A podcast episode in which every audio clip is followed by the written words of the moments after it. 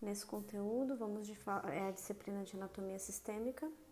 Nós vamos falar de generalidade de anatomia e sistema esquelético, aula 1.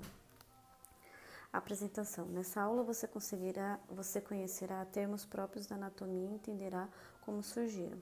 Também irá perceber que muitas vezes no nosso dia a dia utilizamos termos ultrapassados. Descobrirá que esses termos são criados a partir de algumas regras existe um órgão mundial regula regulando a nomenclatura e uma sociedade nacional encarregada de traduzir para o português. Você compreenderá que sofremos impactos no nosso corpo gerando dor, mas não lesionam nossos órgãos em virtude de estarem protegidos por estruturas rígidas.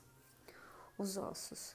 Esses ossos unidos formam o esqueleto, que é dividido em axial e apendicular, cada um com uma função principal específica. Identificará ainda a classificação dos ossos de acordo com, nossos, com, com o seu comprimento, sua largura e espessura, se estão localizadas nas articulações ou apresentam cavidades. Objetivos: aplicar os termos de posicionamento e referência anatômica às estruturas do corpo humano. Distinguir os ossos do esqueleto axial e esqueleto apendicular. Relacionar os ossos com o segmento corporal e a posição correspondente. Conceito: a anatomia de, maneira geral é de ser dissecação, é a dissecação do corpo humano ou de qualquer animal ou vegetal para estudo e conhecimento de sua organização interna.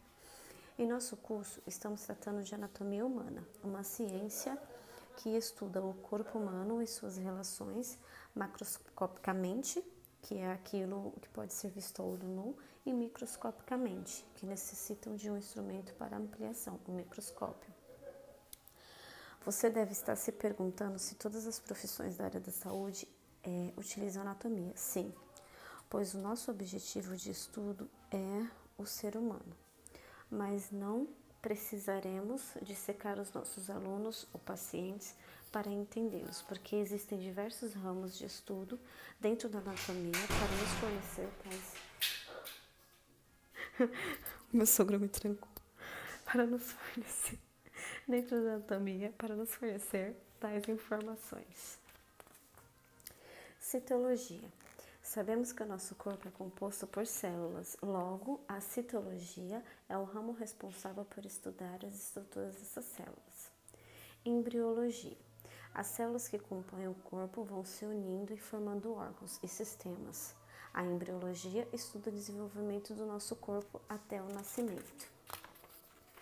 Histologia é responsável pelo estudo dos tecidos biológicos, os que formam os órgãos e sistema do nosso corpo. No nosso caso, o tecido humano. A anatomia é macroscópica. Esse é o ramo que será objeto do nosso estudo. Compreende as estruturas que podem ser observadas a olho nu, podendo ou não usar como recurso ou podendo ou não usar recursos tecnológicos, mas sem a função de ampliar. Anatomia por imagem a radiologia, a radiológica.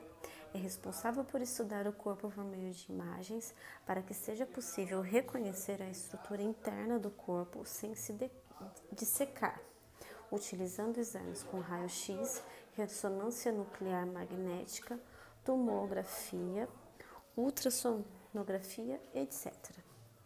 Anatomia palpatória ramo que realiza estudos de anatomia por meio do tato, pela, palp pela palpação, conseguimos identificar estruturas anatômicas e obter informações. Uma curiosidade que você deve ter observado é que nem todas as pessoas são iguais. Será que internamente também somos tão diferentes? Para responder, precisamos entender alguns conceitos. É definido como normalidade um padrão morfológico que ocorre na maioria dos indivíduos Esteticamente é o padrão mais frequente. Exemplo: o coração geralmente está localizado na região do mediastino, mediastino médio E quando o corpo foge a esse padrão, é considerado um defeito? Não, mas nesse caso devemos ceder, tecer algumas considerações. Não é defeito com, quando a diferença morfológica não traz prejuízos à função. Nesse caso, nos referimos às variações anatômicas. Essas diferenças ocorrem devido a fatores como sexo, raça, biotipo, idade, etc. Se essa variação trouxer prejuízo, e se essa variação trouxer prejuízo funcional, você deverá verificar se ela é incompatível ou não com a vida.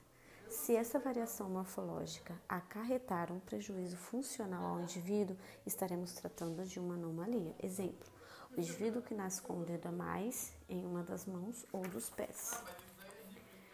Se essa variação morfológica for tão acentuada a ponto de levar o indivíduo à morte, estaremos diante de um caso de monstruosidade, como exemplo, o indivíduo que não tem a formação do encéfalo, a cefalia.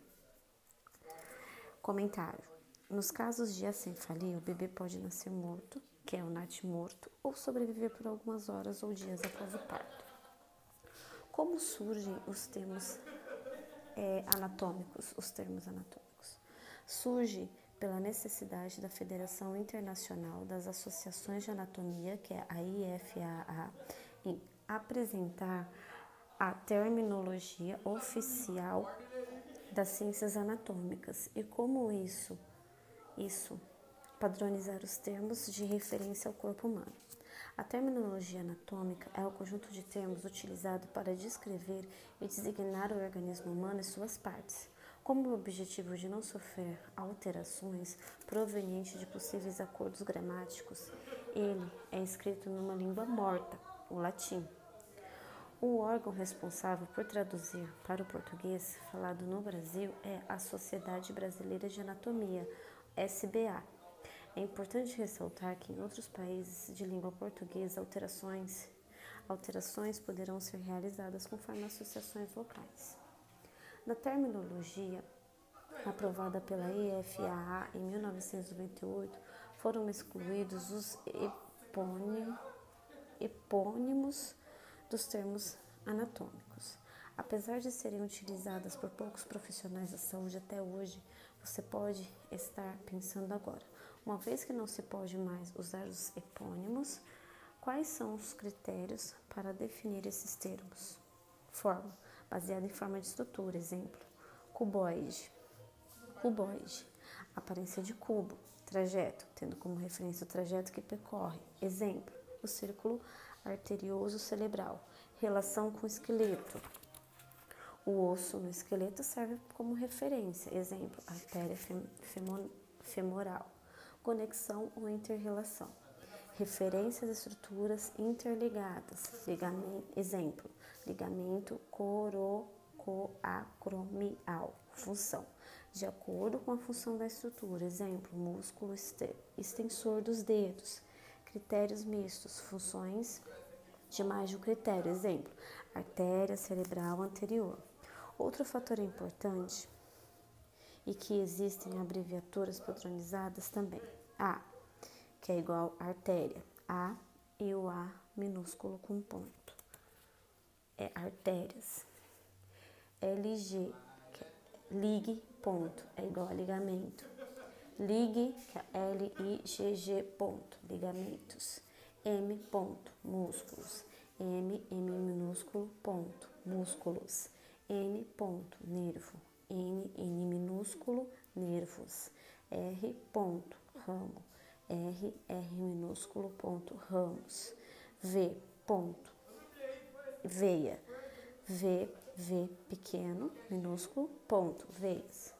Posição anatômica serve para padronizar a referência ao corpo humano e evitar descrições anatômicas, como termos diferentes. A posição anatômica é descrita como o corpo reto. Aí tem a imagem do corpo reto, aí na parte do ombro, corpo ereto. Face voltada para frente.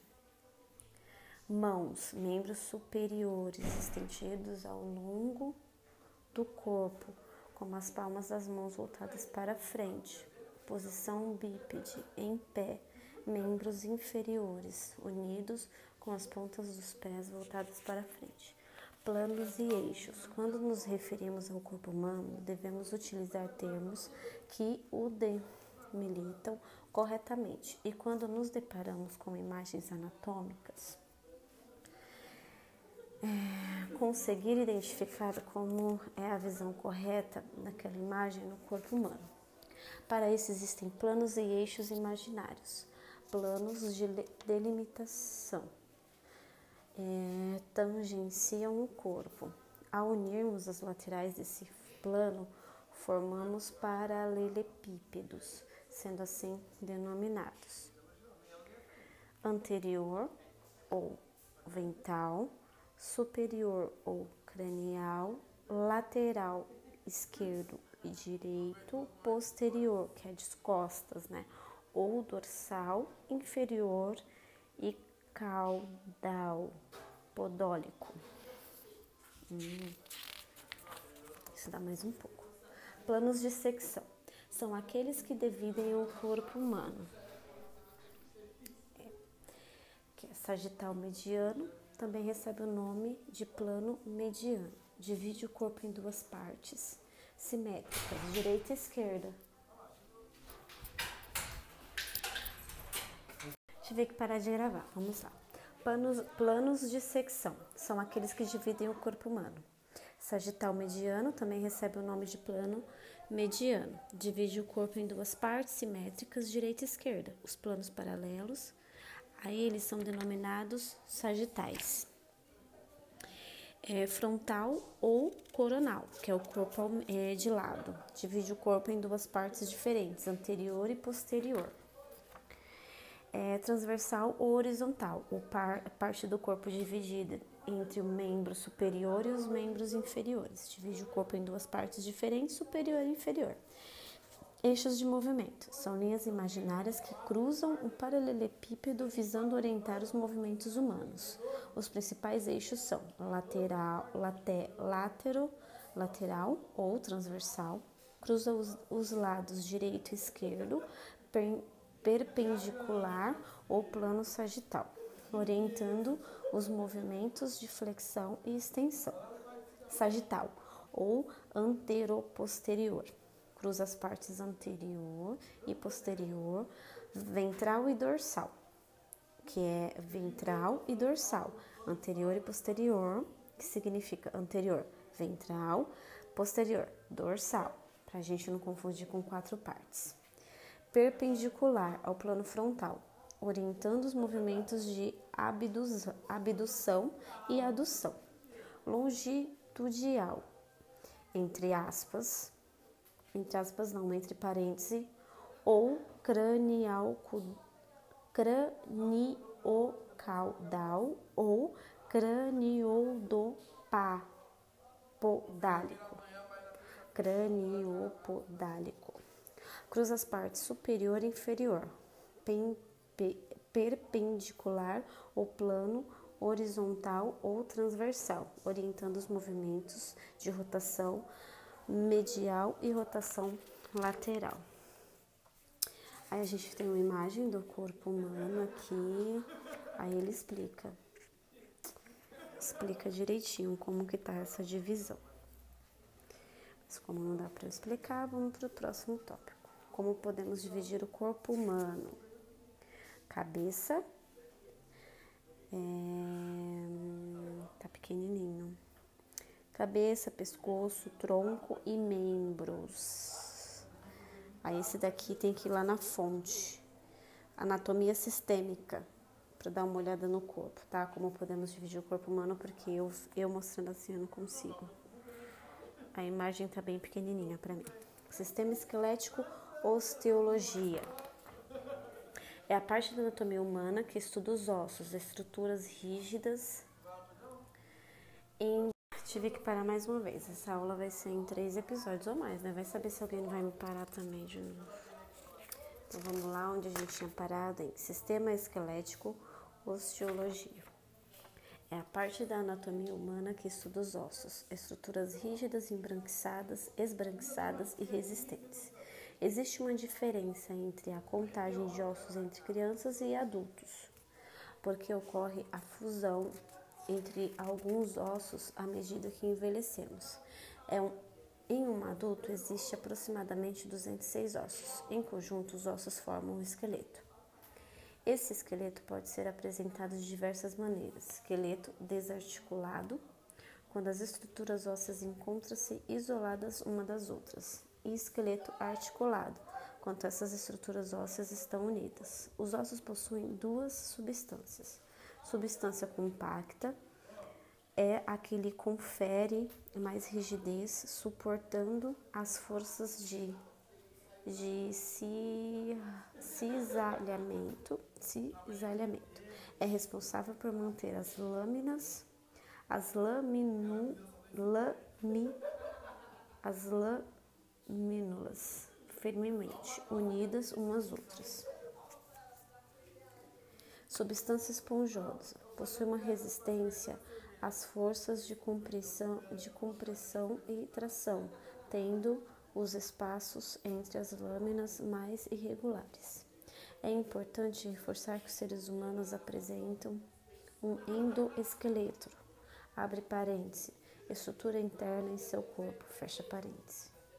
Alguns animais, como a tartaruga, por exemplo, apresentam essa estrutura fora do corpo, sendo denominada é. Eixo esqueleto. Porém, já se utiliza este esqueleto em seres humanos a fim de proporcionar qualidade de vida aos portadores de anomalias ou patologias. Os ossos também são revestidos pelo periósteo, exceto nas superfícies articulares. O periósteo é formado por uma membrana conjuntiva dividida em dois folhetos, sendo o mais interno responsável pela formação do tecido ósseo osteogênese. Abre parente, osteogênese, fecha parênteses. Você já deve ter ouvido falar ou mesmo assistido às campan a campanhas de doação de medula, mas já pensou a que tipo de medula estão se referindo? Vamos entender que a medula tratada é a óssea ou óssea, pois o esqueleto, entre outras funções, desenvolve hematopoese, hematopoese, que é a produção de células sanguíneas na medula de alguns ossos. Além desta, o esqueleto possui outras funções que são proteção.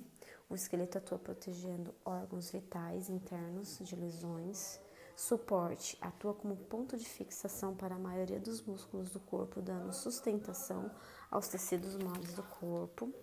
Movimento um complexo sistema de, de alavanca é formado por músculos fixados a este esqueleto, dando mobilidade a este conjunto composto por ossos e articulações. Depósito de minerais. Alguns minerais são estocados nos ossos e mobilizados para outras regiões do corpo pelo sistema vascular, de acordo com a necessidade. São exemplos desses minerais: cálcio, fósforo, potássio, entre outros. Os ossos apresentam elevações, depressões e aberturas que servem como elemento descritivo para identificação deles, denominadas acidentes anatômicos. Para entender a diferença entre esses elementos, observe a descrição de cada um na tabela a seguir. Saliências serve para articular ossos ou para fixar músculos, ligamento, etc. Cabeça. Superfície globosa serve como superfície articular. Côndilo. Tubérculo ósseo arredondado que sustenta uma parte de, de, de uma articulação, face, superfície articular achatada ou pouco profunda, crista, superfície estreita e alongada, serve como ponto de fixação, epi, epicôndilo, epicôndilo, processo proeminente acima ou lateral ou côndilo serve para fixação Eminência, superfície saliente, serve como ponto de fixação. Tubérculo, uma pequena prominência arredondada, serve como ponto de fixação. Tuberculose, tuberosidade, uma saliência rugosa, serve como ponto de fixação. Crocanter, crocanter, cro, cro, trocanter, uma, um grande processo de inserção muscular. Processo saliência óssea acentuada serve como ponto de fixação. Linha crista pequena e pouco saliente serve como ponto de fixação. Espinha superfície pontiaguda serve como ponto de fixação. Tróclea superfície articular em forma de carretel. Depressões assim como as saliências podem ser articulares ou não. Fossa é uma vala rasa, normalmente para superfícies articulares. Fosseta, uma pequena fossa. Impressão, um pequeno sulco, uma marca pouco profunda. Sulco, depressão alongada em forma de can canaleta. Fissura, depressão profunda de formato pontiagudo. Aberturas, destinadas à passagem de nervos e vasos em geral.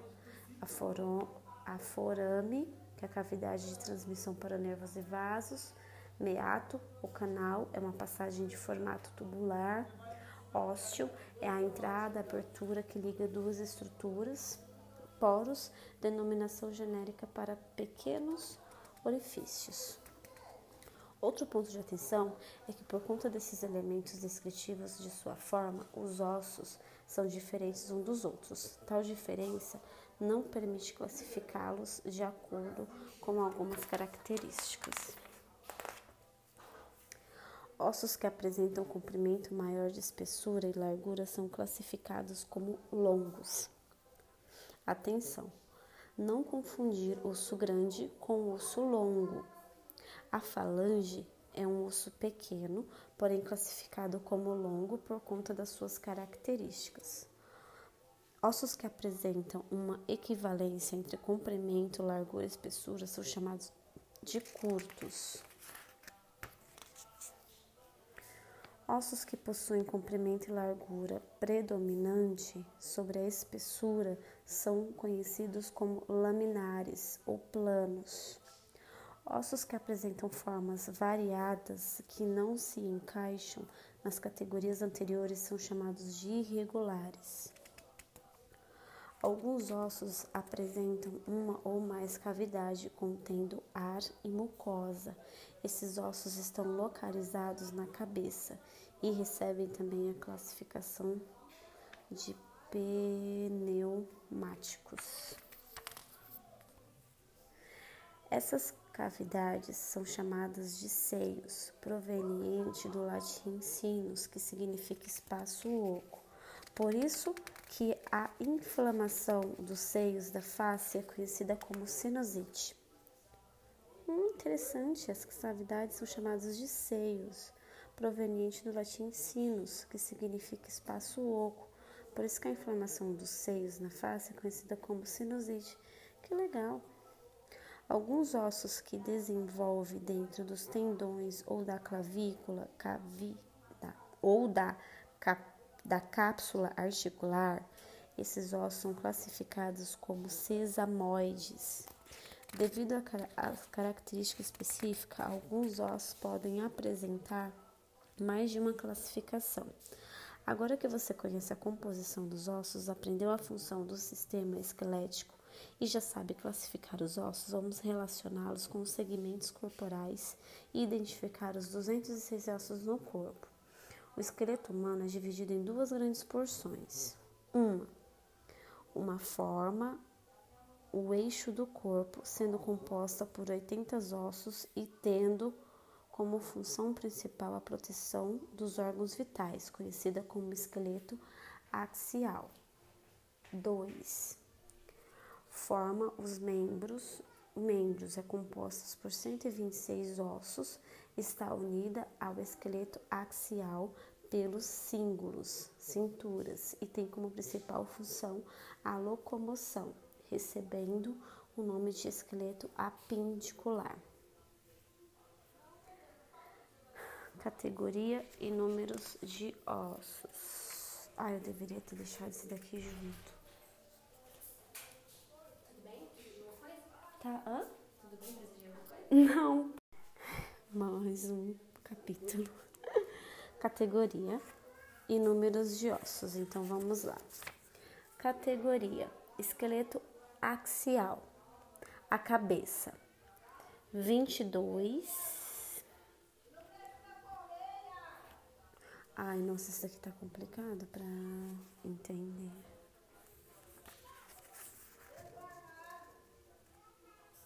Hum, esqueleto axial, isso, tem 80 ossos. Aí vem a cabeça, que é composta por 29. Aí tem aqui entre parênteses 22 mais 7. Fecha parênteses.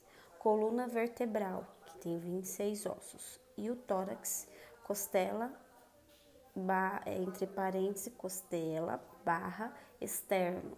Fecha parênteses, 25 esqueleto apendicular, 126 ossos, que é o símbolo do membro superior. Tem quatro ossos, membros superiores, 60 ossos, símbolo do membro inferior, dois ossos, e membros inferiores, 60 ossos. Esqueleto axial, 80 ossos, cabeça 29, crânio neural, 8. Aí dois pares, temporal e parietal. Quatro ímpares, frontal, occipital, etimoide, esferoide. Crânio visceral, 14, que é seis pares. Nasal, lacrimal, zigomático, maxil, maxil, maxila, maxila, concha nasal, inferior e palatino. Dois ímpares, vômer e mandíbula. Ossículo do ouvido, seis e oito pares. Osso hilóide, um. Coluna vertebral, 33 vértebras, 26 ossos. No adulto, as vértebras sacrais se fundem formando o osso lacro. E as vértebras coccígeas também se fundem formando o cócius. Cervical 7, torácica 12, lombar 5, sacral 5 vértebras, osso sacro, coccígea 3 ou 4 ossos coccígeos cóccix. A. Sete vértebras cervicais. B. Doze vértebras torácicas. C. Cinco vértebras tumboras. É. D. Cinco vértebras fundidas. Osso sacro. E. Cóccix. Entre parênteses, três a quatro vértebras fundidas coccígenas. 1 a 4, fecha parênteses. Ah, tá bolando desenho. Atenção, a grafia do externo é como S, por conta da origem do latim externum e do grego sternum, que significa peito, caixa torácica. Esqueleto apendicular superior, 64 ossos símbolo do membro superior, cintura escapular, entre parênteses, cintura escapular, fecha parênteses, dois pontos. Clavícula, um, esca, escápula, um. Braço, número, um, antebraço, dois. Rádio, abre parênteses, localizado lateralmente, fecha parênteses, um. Una, lo, abre parênteses, localizado medialmente, fecha parênteses, 1. Um. Mão, 27. Carpo, 8. 4. No fi, na fileira proximal, abre parênteses, escafode, vírgula, simular, similunar, vírgula, piramidal, vírgula, piciforme, fecha parênteses.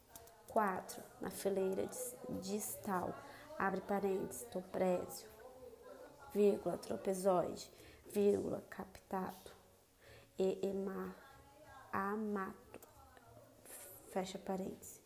Metacorpo, 5. Falanges, 14. Abre parênteses, proximal, vírgula, média e distal, vírgula, exceto no polegar que só tem proximal e distal, fecha parênteses, total, 32, 32 ossos versus dois membros superiores igual a 64 ossos. Esqueleto apendicular inferior, 62 ossos. Círculo do membro inferior, abre parênteses, cintura pélvica, fecha parênteses, osso do quadril, 1. Um. Coxa, fêmur, 1. Um. Perna, fíbula, abre parênteses, localizada lateralmente, fecha parênteses, 1. Um. Tíbia, abre parênteses, medial, fecha parênteses, 1. Um. Joelho, patela, 1. Um. Pé, 26. Tarso, 7. Abre parênteses, que é o talos, o calcâneo, navicular, vírgula, cuboide, vírgula, cune, cuneiforme medial, vírgula, cuneiforme intermédio e cuneiforme lateral. Fecha parênteses. Metatarso, 5. Falanges, 14. Abre parênteses. Proximal, vírgula, média e, dis, e distal, vírgula, exceto no alux, que só tem proximal e distal. Fecha parênteses. Total, 31 ossos versus dois membros inferiores igual 62 ossos. Ai, ao realizar o exame de raio-x, o médico identificou que o paciente apresentava. Ah, eu tenho que ser fazendo as atividades. É isso.